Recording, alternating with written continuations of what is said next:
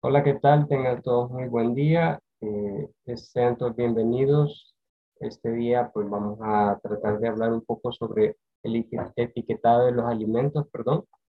Para eso tenemos la colaboración de la licenciada Patricia Morales, que es eh, parte del, del, del, grupo de Acuchec aquí en El Salvador y pues ella nos va a estar hablando un poquito sobre la, el etiquetado de los alimentos, en qué nos puede ayudar esto y es la importancia que puede tener esto, sobre todo para las personas que padecen diabetes. Licenciada, bienvenida. Hola, ¿qué tal? ¿Cómo está? Pues muchas gracias por el espacio. Eh, hoy vamos a aprender un tema muy, muy, muy importante y más que nada esto va a ser para que ustedes lo puedan practicar para la compra de los alimentos, selección de alimentos, y ahí es donde lo van a poder poner en práctica realmente y van a, volverse expertos eh, cada vez que pues ustedes lo pongan ahí en, en, en realizarlo pues para que puedan seleccionar muy bien sus alimentos. Está bien, entonces este día pues la audiencia nos va a estar compartiendo como les decía, el tema, nos va a estar explicando por un par de cosas. Esperamos que sea de su provecho y como siempre saben, cualquier duda o pregunta la pueden hacer llegar a través de las redes sociales con mi persona. Vamos a tratar de estar contestando y también van a poder eh, escuchar nuevamente el tema a través del podcast, ya sea en Spotify, Google Podcast o en la plataforma de Anchor. Doctor, solo una consulta. Me dice acá que está deshabilitado para que yo pueda compartir. No sé si me da permiso. ¿Puedo ahora?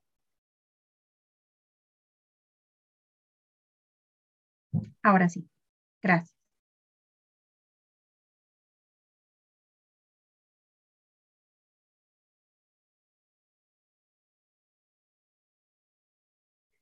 Bueno,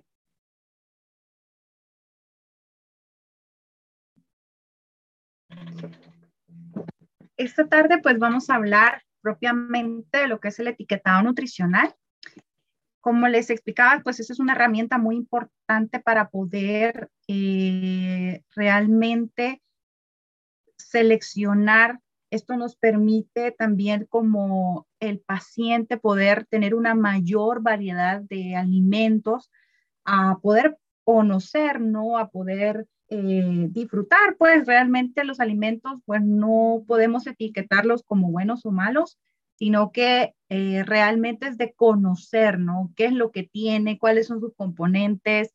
Si este tiene azúcar, si no tiene azúcar, entonces realmente ver si me favorece o no me favorece, ¿no? En este caso, pues para un paciente que tiene diabetes o prediabetes, es muy importante que conozca el etiquetado nutricional de los alimentos. Eh, vamos a hablar de etiquetado, de rotulación, de las partes de la etiqueta, los productos light y también pues vamos a hacer una parte de resumen. Ahora, ¿qué es el etiquetado nutricional? El etiquetado nutricional es la información sobre lo que contiene un alimento, específicamente el contenido de nutrientes y eh, también la parte de vitaminas, de fibra, de proteína, ¿no? ¿Qué va a pasar con eso? Son los mensajes relacionados con la alimentación y la salud que van a figurar en las etiquetas de los productos de alimentos.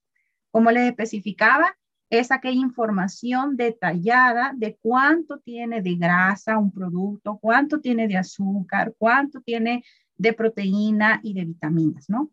Entonces, eso es el etiquetado nutricional. Ahora, valga la aclaración, creo que más adelante lo menciona, que en todo producto que se comercializa eh, y que pasa por un proceso industrial o también que es un, eh, no hay un proceso industrial, sino que es un producto, digámoslo así que es elaborado artesanalmente, debería de contener un etiquetado nutricional. O sea, realmente a nivel de país, eh, a veces hay muchos productos, muchos alimentos que nosotros encontramos que no tienen etiqueta nutricional, a lo mucho solo tienen especificados los ingredientes, pero en Estados Unidos y en otros países, así digamos a la parte latina, México también, Panamá, no permiten alimentos si no tienen etiquetado nutricional.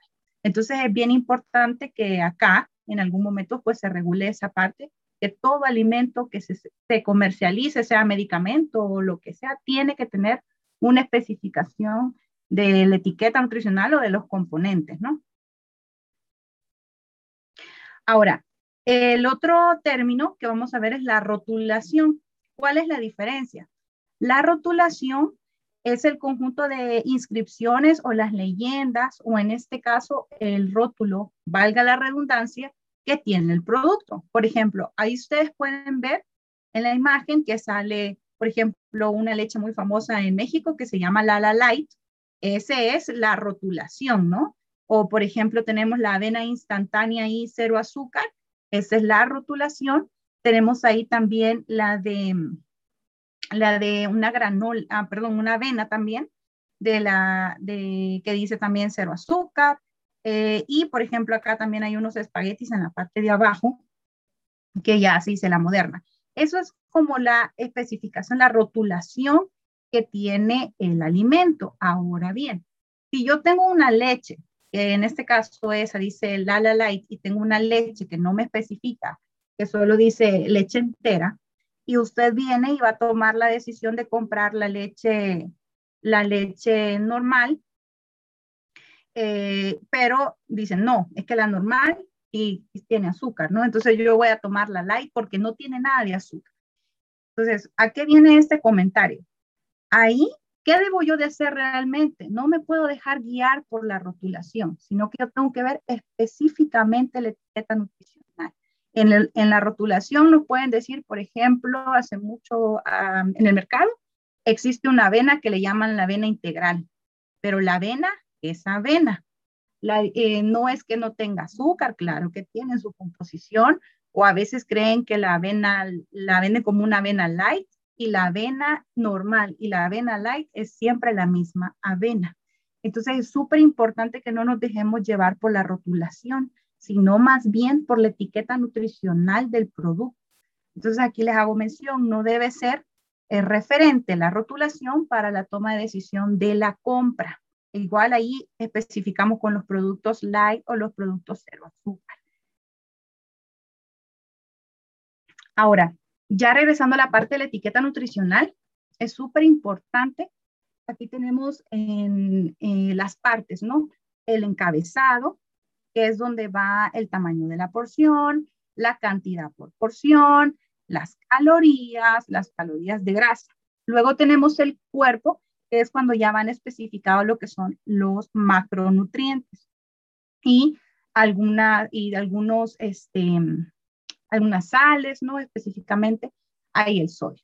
Entonces, en la parte del, del, cuerpo es donde nosotros vamos a encontrar lo que más nos interesa también, que son los carbohidratos, la cantidad de fibra, la cantidad de azúcar, la proteína, también en algunos alimentos ahí podía especificar a veces la grasa, también en algunos etiquetados pues no están completos, ustedes tendrán ahí la posibilidad de verlos cuando revisan los alimentos, ¿no? Hay unos que sale todo a cero, por ejemplo, el de las semillas, en su mayoría sale carbohidrato solo, eh, fibra dietética puede salir a lo mucho unos 2 gramos, sale cero de azúcar, proteína sale en 5 gramos, pero ya la grasa es la que sale más reflejada, ¿no? Porque sabemos que las semillas son grasas. Entonces es súper importante que tengamos eso en la parte del cuerpo. Eh, ahora, en la parte de las vitaminas y minerales, pues ahí también vemos alimentos que hay algunos que los fortifican, ¿no? Que les ponen más para que sean altos en vitamina A o altos en vitamina C o en hierro o en calcio. Entonces, eso es realmente las partes de un etiquetado nutricional. Ahora, cuando hablamos de la parte del encabezado, es lo primero que debemos de leer. Muchas veces eh, nosotros solo vemos las calorías, ¿no? Y la cantidad de carbohidratos. Pero déjenme contarles en el encabezado vamos a saber la porción del alimento que tiene sugerida el envase, o en este caso el quien lo, eh, quien lo produce, ¿no? Entonces, es importante que lo primero que leamos es la cantidad de porciones que tiene el envase y el tamaño de la porción. Por ejemplo, en este caso el tamaño de la porción es un cuarto de taza. Ahí dice que son 100, 113 gramos. ¿Cuántas porciones por envase hay? Hay ocho porciones, ¿sí? O sea que hay ocho porciones equivalentes a que cada porción es un cuarto de taza, ¿sí? Entonces, yo debo de saber, por ejemplo, si estas fueran, eh, ¿qué le diré yo? Una avena. Entonces, yo compro la bolsa de avena grande y me dice que el tamaño de la porción de avena es un cuarto de taza. O sea, yo tengo que medir un cuarto de taza.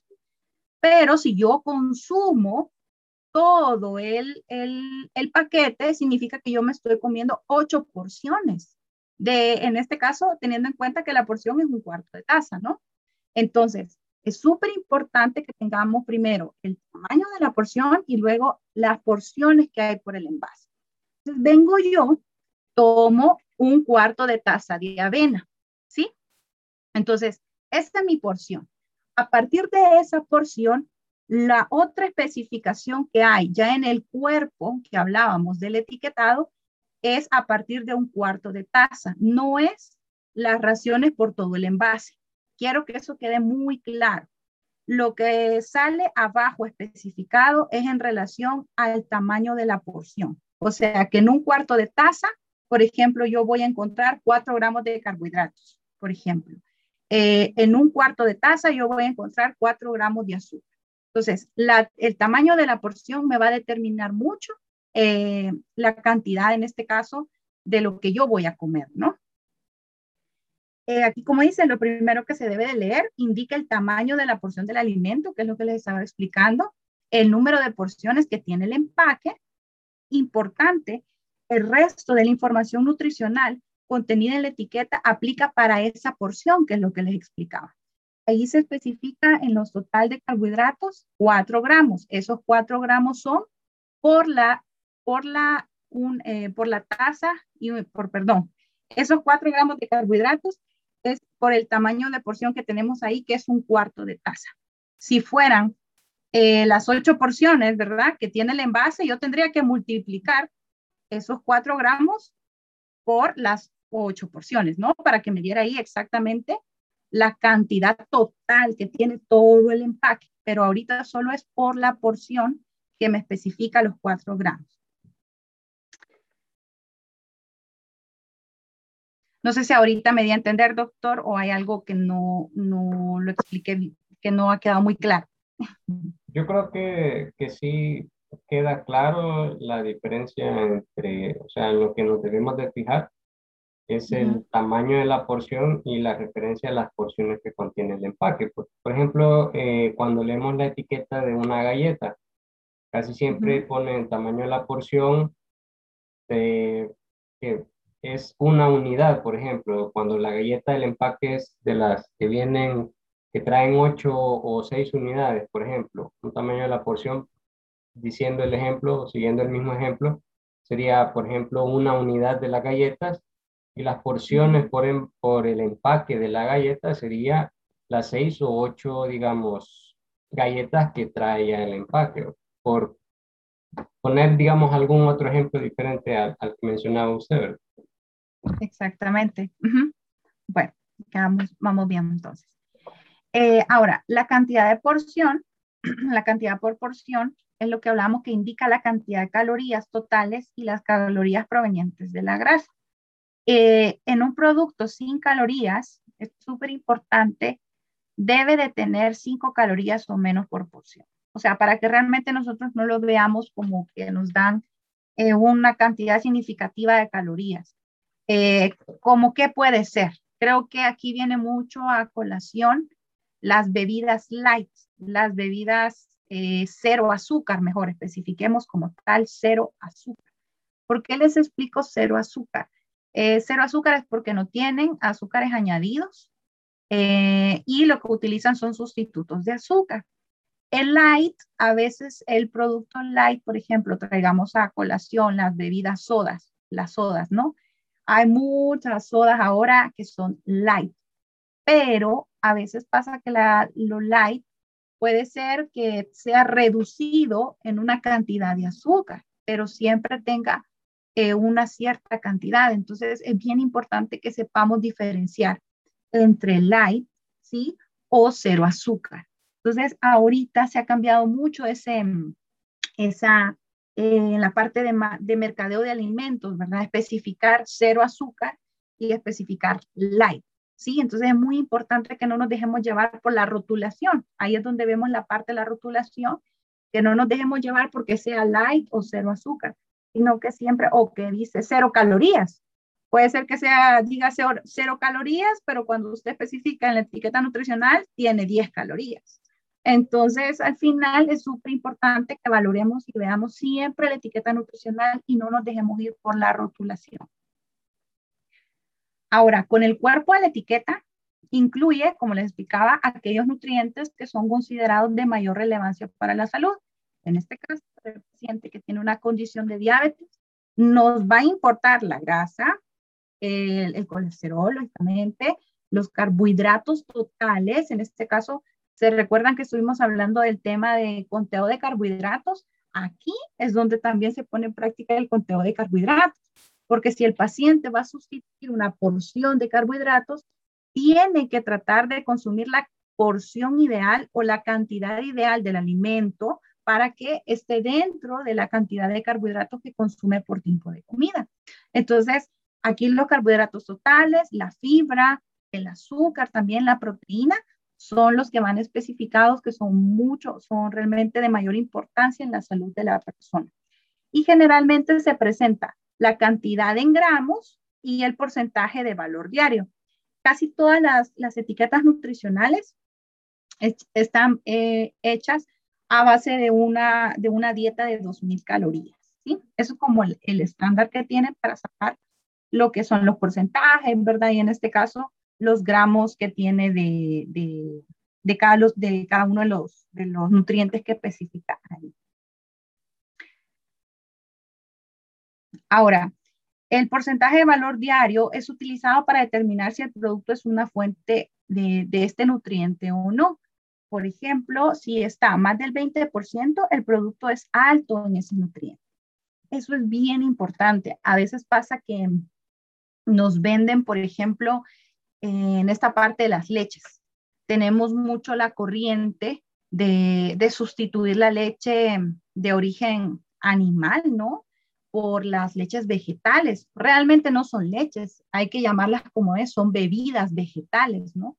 Entonces, queremos sustituir a veces a partir de las bebidas vegetales el calcio que nos da, eh, en este caso, pues la leche de, de vaca, ¿no? Entonces, pero a veces nos quedamos cortos con la cantidad de calcio que nos aportan.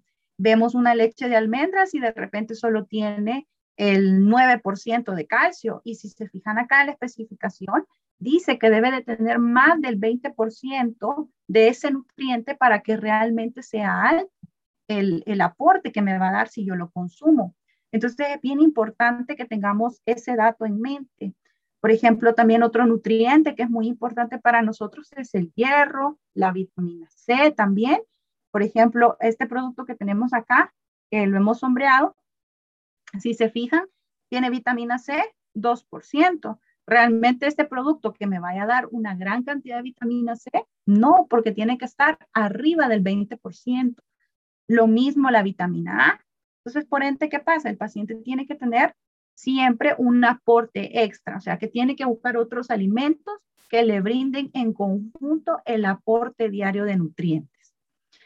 Igual, si se fijan en la parte del sodio, que eso es una parte muy importante para el paciente con diabetes, perdón, para el paciente hipertenso y también para el paciente diabético, para ambos. Tenemos que cuidar la cantidad de sal que consumimos. Y si se fijan, el sodio tiene 660 miligramos y ya se fijaron que está al 28%. Significa que como está más del 20%, significa que es un producto alto en este nutriente, en este caso en sodio. Entonces, pudiera ser una sopa de estas que utilizamos, no voy a decir nombres, pero estas sopas preparadas, ¿sí? Pudiera ser alguna galleta salada, pudiera ser también, si se fijan que son altos en sodio, ¿no?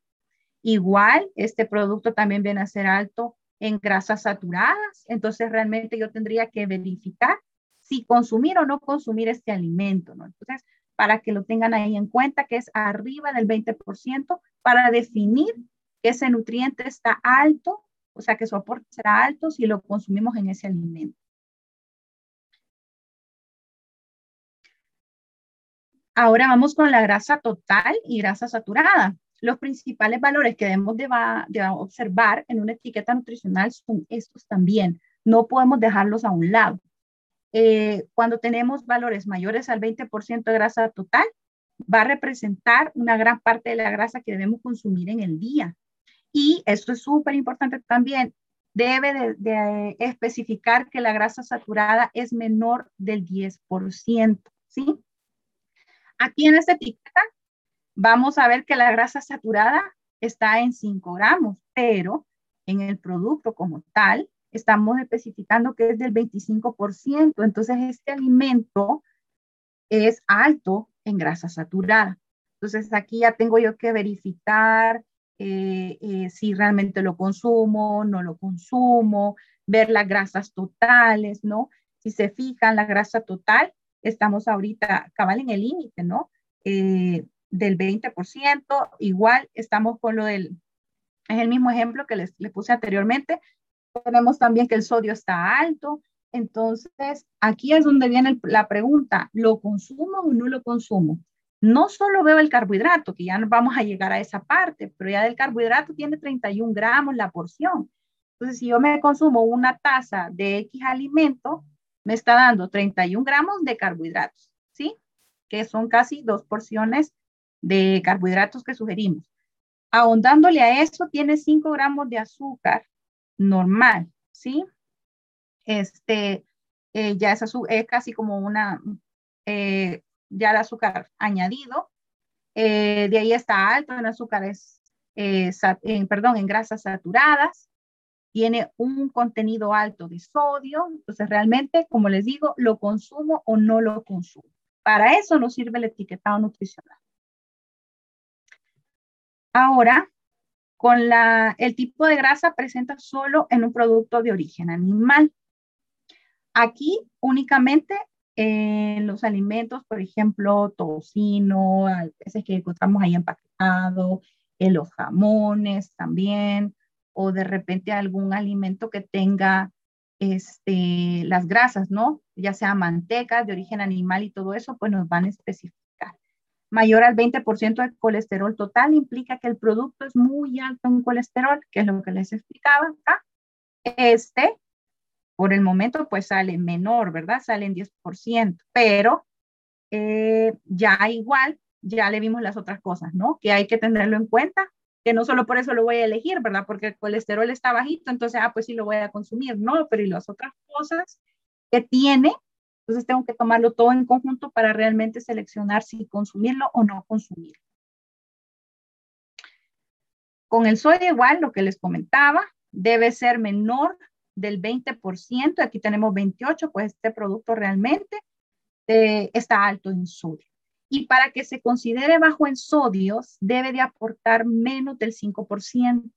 Entonces aquí realmente este alimento, si yo soy hipertenso, yo no lo consumiría de entrada por la cantidad de sodio que tiene.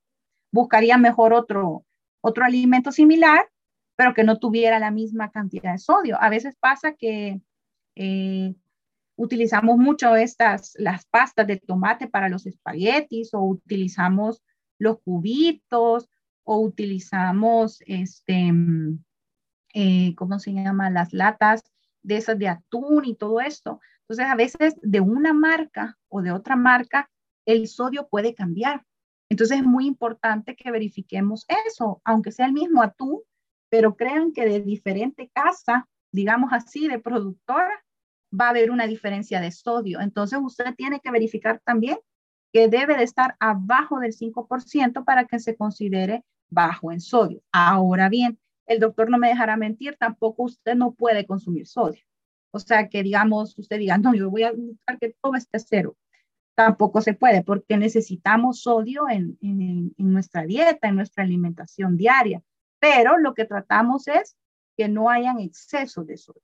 Y eso pues los encontramos en los productos enlatados, en los productos embotellados, en la mayoría de bebidas light, la mayoría tienen un alto contenido de sodio. Entonces es importante que pues verifiquemos y tratamos de consumir, pero no cantidades muy grandes.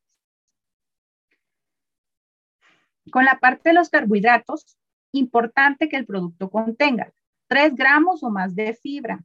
Esto sí es para que lo anoten. Menos de 15 gramos de carbohidratos totales, ¿sí? Es lo que les decía, eso es como el margen. 15 gramos me debe de aportar de carbohidratos totales y menos de 5 gramos de azúcar. De preferencia debe de decir cero. ¿Por qué cero? ¿Por qué los azúcares deben de decir cero? El azúcar debe de decir cero, cero perdón, porque significa que no se ha añadido azúcar, o sea, la sacarosa o el azúcar morena o el azúcar blanca, para darle un sabor dulce, sino que los carbohidratos totales, o sea, esa que es final, eso también será glucosa, son propiamente del alimento. No es porque yo le añadí otra cantidad de azúcar. Entonces, por eso es bien importante que tengamos estos, estos dos, dos puntos claros. Total de carbohidratos debe de estar en 15 gramos o menos y dos, que los azúcares deben de estar de 0 a 5 gramos como máximo, pero de preferencia cero, o sea, que no tenga azúcares añadidos. Entonces, en el mismo ejemplo que teníamos, que venimos aquí recapitulando, tiene carbohidratos totales. ¿Cuántas porciones salen ahí? Ahí hay dos porciones de carbohidratos, por ende, se va, no me lo como, ¿no? porque igual, tiene azúcar, está en el límite, ¿sí? Pero igual, acordémonos, también tiene el sodio alto y la grasa está alta, entonces seguimos en lo mismo, no consumiríamos este alimento. La recomendación en personas sin diabetes para el consumo de azúcar, ¿sí? La cantidad de azúcar debe de ser menor del 50% de carbohidratos totales. Eso es para los pacientes que no tienen pues la condición de diabetes. Sí pueden consumir eh, azúcares, pero igual eh, no debe de ser un consumo tan grande, ¿no? Siempre hay que cuidar la cantidad de azúcar. El hecho que usted no tenga diabetes, usted tiene la oportunidad de ver esta charla, no significa que no, que nunca la vaya a tener y que por eso va a comer como, como sea. No, al contrario, siempre hay que cuidarnos como una parte de prevención, ¿sí? Al final, lo mejor es prevenir que lamentar. Ahora, este es un importante, eso salió en el, en el 2014, la OMS aconsejó bajar a la mitad el consumo de azúcar. Entonces, aquí eh, propone bajar el azúcar o consumir solo 25 gramos, que serían solo 5 cucharaditas diarias en este, de, de este endulzante.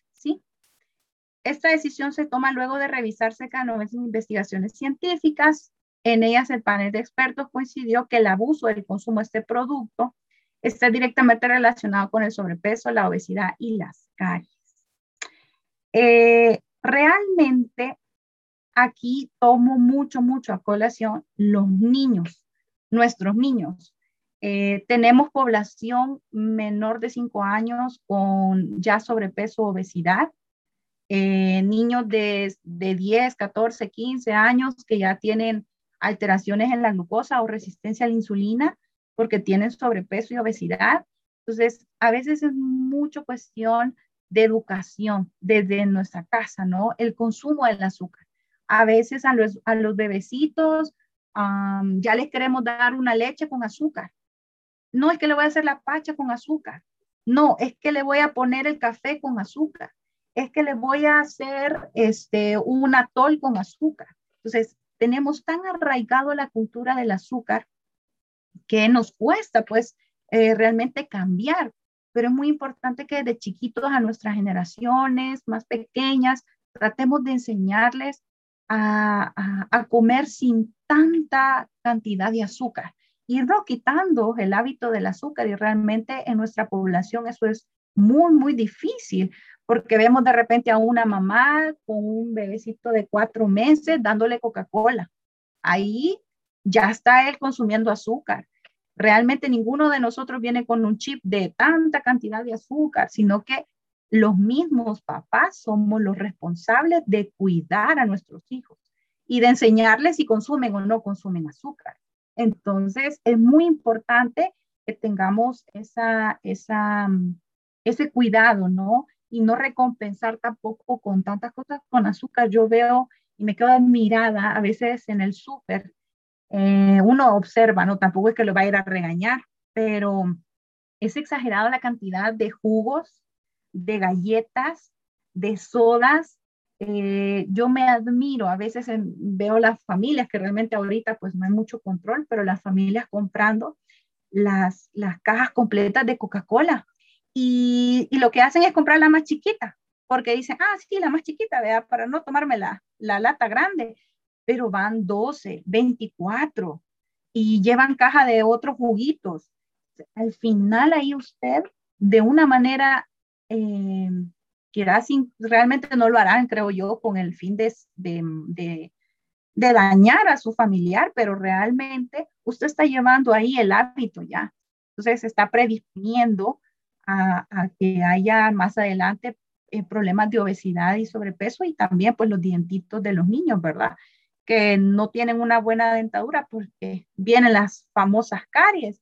Entonces es muy importante que de ahorita siempre tomemos conciencia de la cantidad de azúcar que consumimos.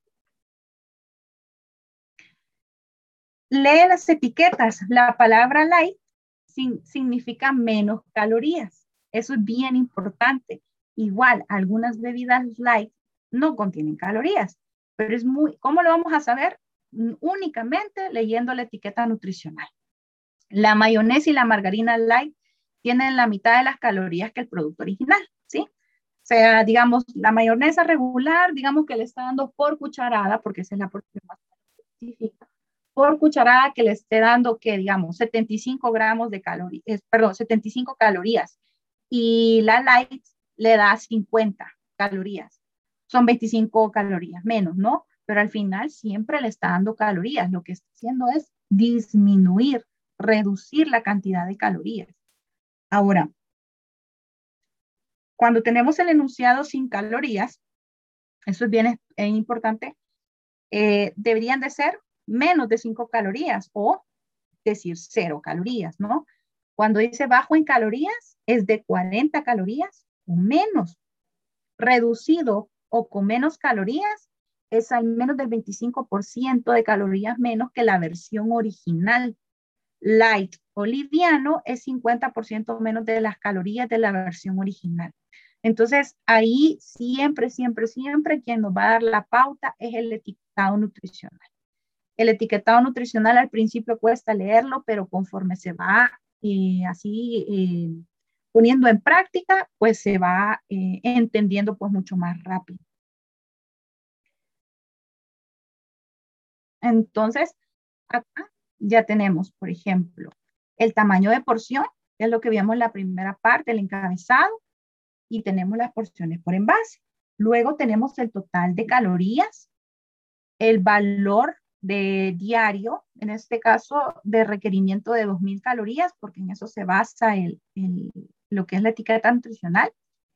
Y es súper importante que si hay excesos en los porcentajes, ¿verdad? De valor diario, ya hablábamos del 20%, en los carbohidratos que tenían que ir y, que no pasaran de 15 gramos, pues hay que tratar de limitar el consumo, ¿no? Ahora, con la parte del sodio, de la grasa, grasa total, grasas saturadas, grasas trans, hay que tratar que los alimentos sean siempre los datos eh, más bajos, o sea, que reflejen entre el 5 a máximo 10% y no pase de eso, para que realmente podamos tener un, un control, ¿verdad?, de las grasas y del colesterol y del sodio.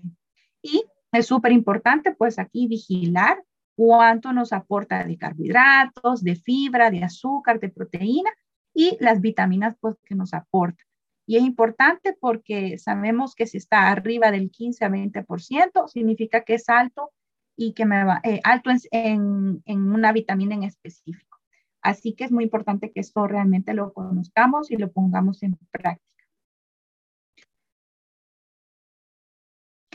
Igual solamente comentarles que cuando uno aprende a leer el etiquetado nutricional, usted le saca ventaja al productor, o sea, a quien lo produce. Usted al final se vuelve un, comprador eh, con un objetivo, ¿no? puede ser que para una persona que no tiene esta, eh, en la parte de educación sobre el etiquetado nutricional, compre lo que, así como decimos de los salvadoreños, lo que caiga, ¿no?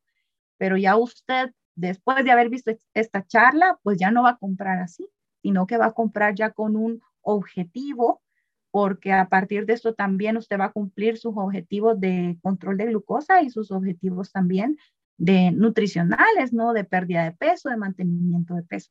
Entonces es muy importante que tengamos esto bien, bien, bien en mente y lo vayamos practicando para tener este, una buena selección de alimentos y pues podernos cuidar. Así es, muchas gracias, licenciada. Eh, como siempre, ahí colaborándonos en la asociación. La verdad que es bastante importante lo que la licenciada trataba de expresarles, de comunicarles, sobre todo porque el etiquetado, el, el que sepamos cómo leer eh, una etiqueta en en el empaque de algún alimento no le va a servir solo a las personas que tienen diabetes, como muy bien ella lo decía. Incluso aunque no hagamos conteo de carbohidratos en general, sobre todo para las personas que pues, padecen de diabetes, sí va a ser importante porque esto nos permite eh, poder catalogar, digamos, algunos alimentos. A veces en la consulta a uno le preguntan, doctor o licenciada, en el caso de la licenciada Patricia, eh, qué podemos dejar de comer o qué no debemos de comer.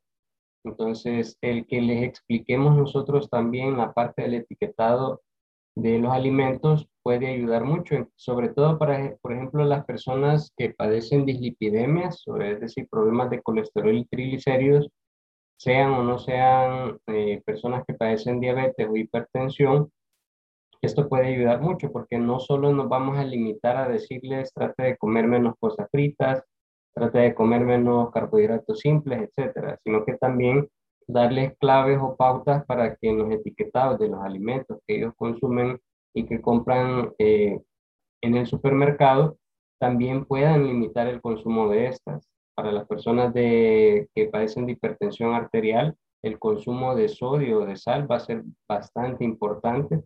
No más de 2 gramos en el día sería lo ideal o las, son las recomendaciones de la Asociación Americana del Corazón y si ustedes se fijaron en una de las etiquetas que mostraba la licenciada, solo la cantidad de sodio eran más de 400 miligramos.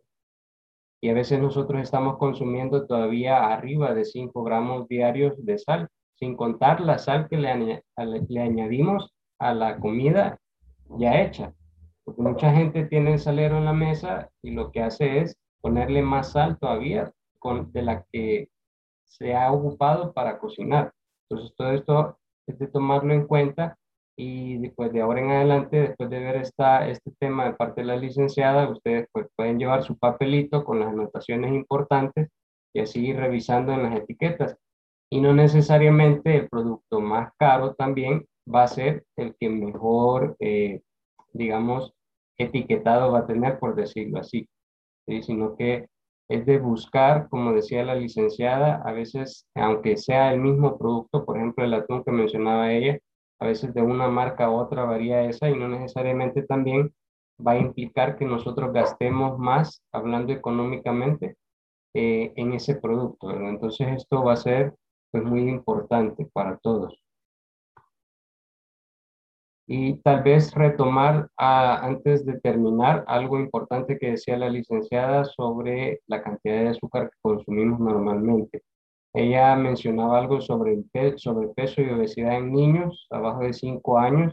En realidad no solo vemos problemas de sobrepeso y obesidad, sino que también de alteraciones en, en transaminasas, o sea, por hígado graso en niños pequeños, diabetes tipo 2 en niños pequeños y adolescentes, algo que antes pues se tenía la idea de que no pasaba y estamos viendo cada vez con más frecuencia que sí pasa.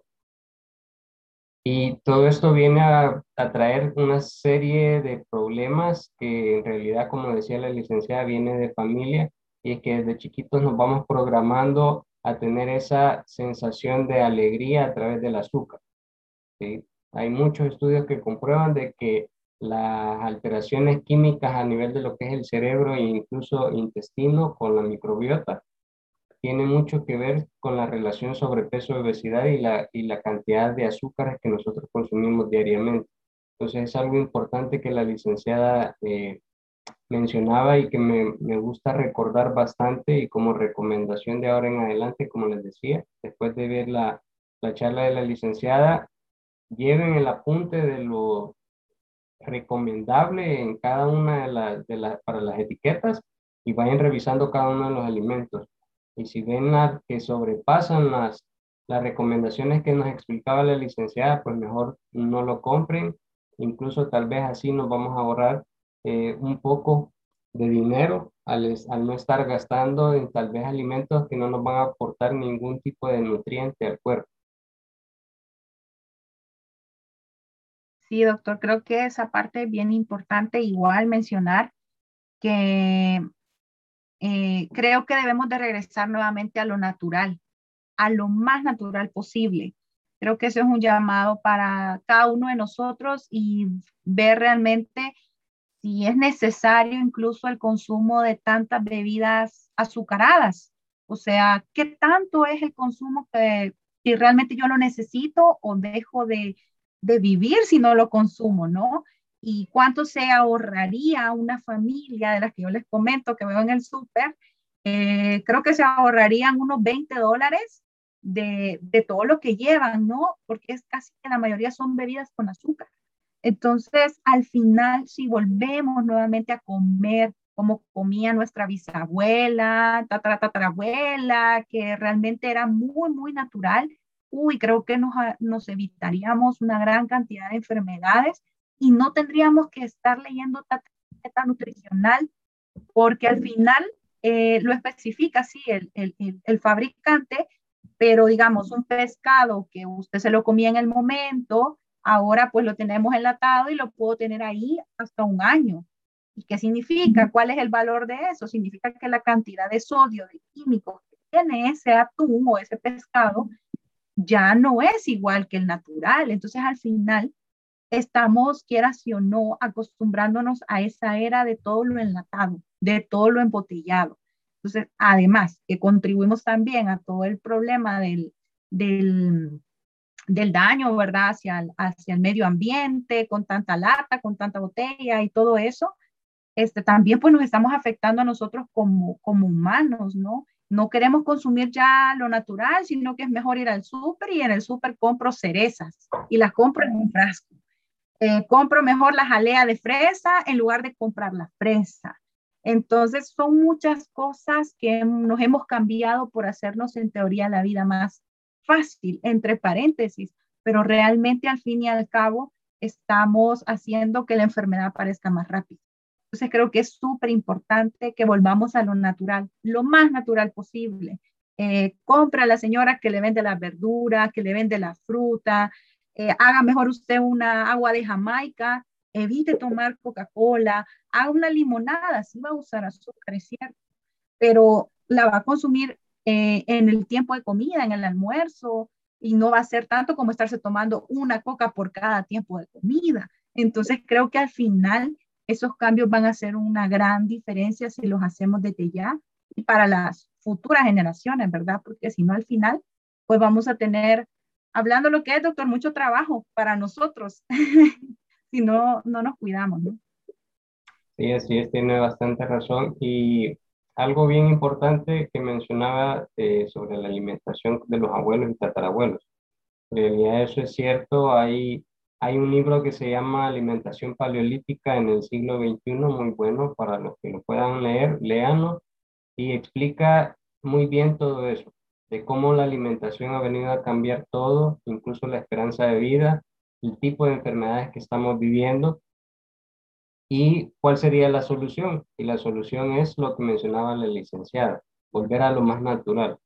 En realidad eh, es, sería lo mejor tal vez nos, no veríamos tanto problema, tanta persona con diabetes, complicaciones por la diabetes, por la hipertensión arterial, etcétera. Y tal vez llegáramos a tener más esperanza de vida sin necesidad de llegar tan, a tener o tomar tantos medicamentos como actualmente se necesita, solo por una mala alimentación en la mayoría de ocasiones. Y aunque la, algunas personas digan, doctores, que yo no como mucho, doctores, que yo como bien poquito, solo dos tiempos de comida hago. Y para tal vez algunas personas les va a parecer risible porque hay personas que dicen eso y tienen un problema grave de obesidad, pero eh, mucho tiene que ver el tipo y la calidad de alimentos que consumen más que la cantidad de alimentos que consumen probablemente. Algo que la licenciada pues nos mencionaba en, en charlas anteriores, más al principio. Así que tengan en mente eso, la calidad del tipo de alimento y el etiquetado nutricional cuando compren alimentos pues que, que llevan ya cierto proceso eh, de elaboración. Entonces, eso tal vez puntos muy importantes a tomar en cuenta y recordar. Eh, no sé si quiere agregar algo más, licenciada, antes de que finalicemos este día. Y creo que lo último, doctor, es a nuestros niños. Creo que eso es para mí algo bien importante. Ya los que ya estamos grandes y ya pues tratamos, como quien dice, ya de ser más curativos que, que preventivos, ¿no? Pero creo que los niños no necesitan grandes cantidades de azúcar. Creo que eso es bien importante. Otra cosa que quiero recalcar, no de leche, eh, o sea, si hay una intolerancia comprobada con gastroenterólogo, que el pediatra ya le dijo, no, él no puede consumir ningún tipo de lácteo ni leche normal, nada, pues se busca un sustituto, pero también hay que suplementar el calcio que el niño no está recibiendo. Y creo que eso es muy importante. ¿Por qué? Porque tenemos ahora un problema, creo que usted ya lo habrá visto, que se nos ha venido abajo la talla y tenemos niños de talla baja, bastante talla baja. Entonces, ¿qué pasa? No tiene un buen aporte proteico, no hay un buen aporte de calcio. ¿Por qué? Porque a veces tenemos la, el pensamiento de, ah, es que pues eh, no pueden consumir leche porque una vez le dio, se puso mal del estómago. Y al final no hacen estudios y todo y comenzamos a sustituir a manera de lo que escuché de la vecina y todo, sin, una funda, sin un fundamento científico. Entonces, al final limitamos y le restamos nutrientes a los niños.